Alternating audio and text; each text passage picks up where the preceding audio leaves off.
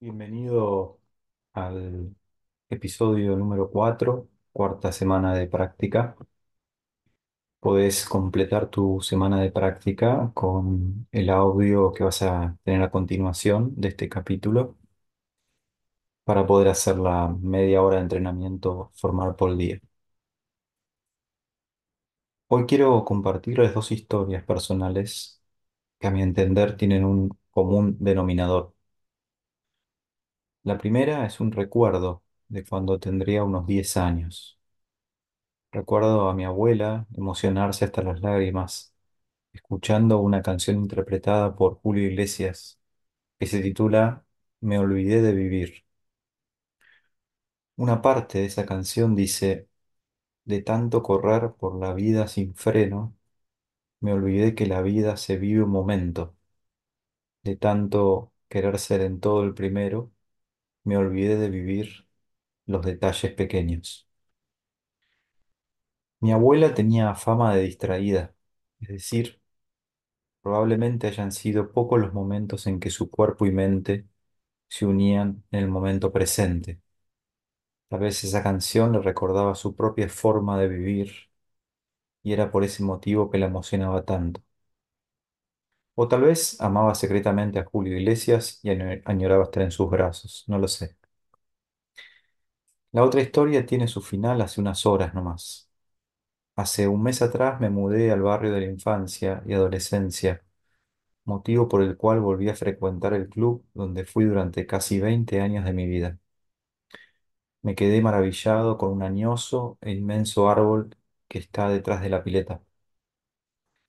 Claramente este árbol está en el club antes de que yo naciera. Nunca me había detenido en su presencia y en su belleza. Estaba demasiado ocupado en los bosques de mi mente. Los bosques no me dejaban ver el árbol. Los bosques eran la búsqueda obsesiva de jugar en la primera del club. Los bosques eran el no perdonarme un error dentro de la cancha. Los bosques eran la permanente comparación con otros compañeros. Los bosques eran todo el tiempo buscar resultados. Los bosques era esperar toda la semana para que lleguen los 80 minutos del partido.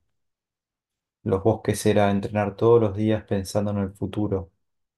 Los bosques era el remordimiento por las malas decisiones del pasado. En definitiva, era como el Amazonas. Estaba lleno de bosques. Mi mente era parecido, creo, a la mente de mi abuela. Pasado, futuro, futuro, pasado. Ambos, mi abuela y yo, no podíamos ver el árbol que teníamos enfrente y nos perdíamos en la selva, en el bosque, del miedo, de la ansiedad y de la desesperación.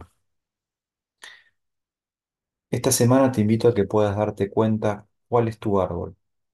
El árbol puede ser el hecho concreto de que hoy podés patear una pelota, que hoy podés correr con tus piernas, que hoy estás compartiendo lo que amás con amigos, que hoy jugás en un estadio lleno, que hoy jugás, que en este momento estás respirando. El árbol es el presente, el árbol es este instante, el árbol es la vida. No vaya a ser que por buscar el bosque nos perdamos el árbol que tenemos frente a nosotros.